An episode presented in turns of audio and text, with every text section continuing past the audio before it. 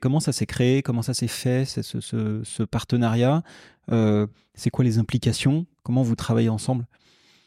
Le point de départ, en fait, c'était il y a 6-7 ans, quand en fait, les futures générations de, vélos BMC, pour continuer à faire avancer les vélos en termes de performance pure sur ce qui est quantifiable, euh, où euh, je dirais que on, avait effectivement beaucoup de discussions en interne sur euh, comment faire évoluer le, dernier Team Machine SLR, comment faire évoluer le, dernier Four Stroke, etc.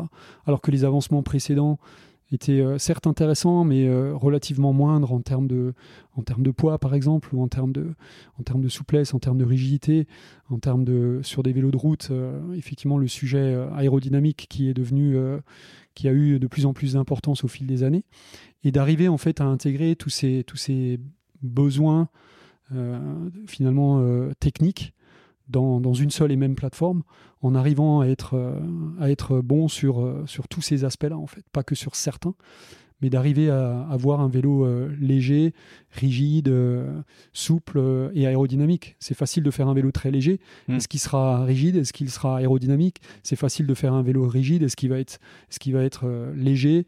Est-ce qu'il va être aérodynamique, etc. etc. Donc c'est rentrer ces éléments-là et euh, ensuite, euh, c'est, je dirais, cette approche en interne avec euh, des moyens de simulation qu'on, avait, car très clairement, dans, dans, dans, le vélo, de manière générale, cette simulation existe depuis, depuis, on va dire, pas mal d'années, à travers différents outils, mais ces outils n'étaient pas forcément très qualitatifs à notre égard.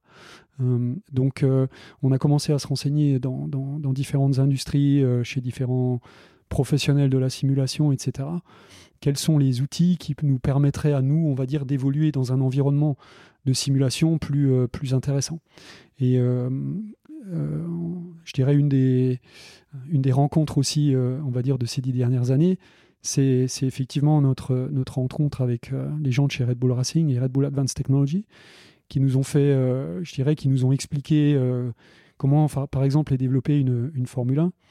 Et là, on n'est pas en train de parler de matière, on n'est pas en train de mmh. parler de, de structure. On n'est pas en train de parler de, de comparer un vélo à, une Formule 1. Je crois que ça, ce sont des. On va dire, euh, c'est une approche un peu euh, basique de la chose. Euh, je pense qu'il faut réfléchir un peu plus loin et imaginer en fait. se poser la question comment travaille aujourd'hui une équipe de Formule 1 pour arriver à optimiser une voiture en l'espace de quelques semaines?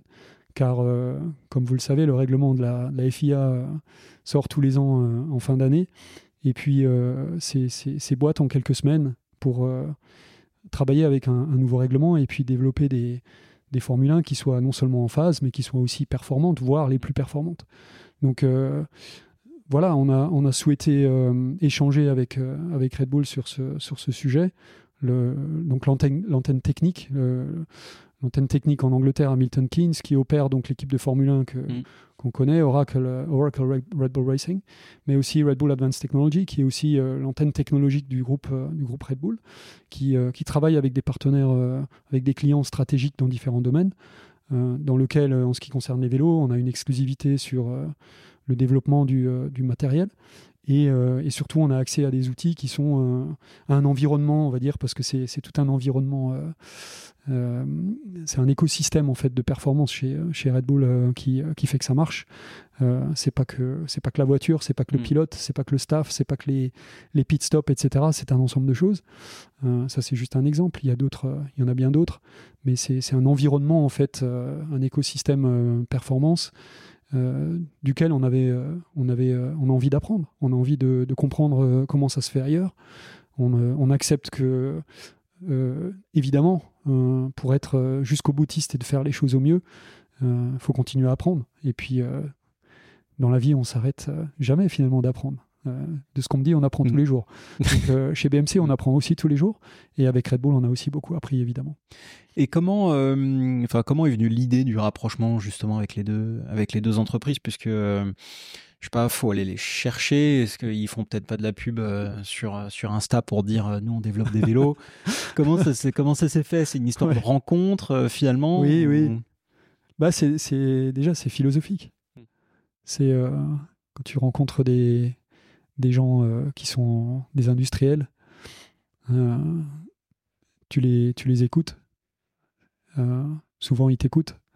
Donc, tu souvent qu'une chance. Puis, il faut être bon. je sais pas si on a été bon. En tout cas, on a été écouté. Et notre histoire leur a plu. C'était finalement une entreprise suisse dans le vélo qui avait des ambitions de, de créer les meilleurs vélos. Je sais pas pourquoi, mais ça leur parlait.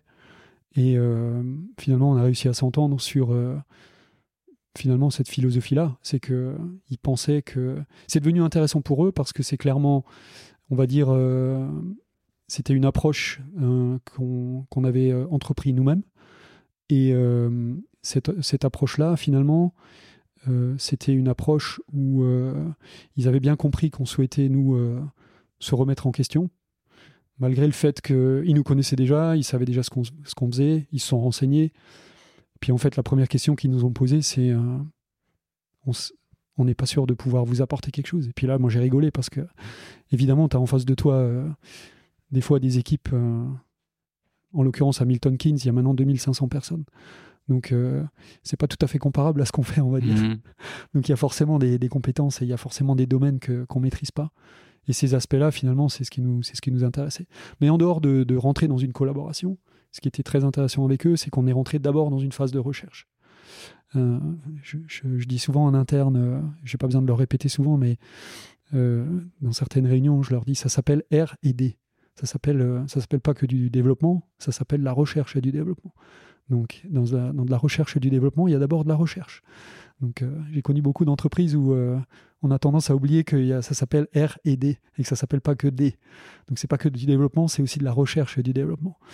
Euh, donc euh, évidemment, c'est une, philosophie de, travail, euh, on va dire, avec les ambitions qu'on a, de se dire déjà on va, on va faire de la recherche avant de rentrer dans une phase de développement.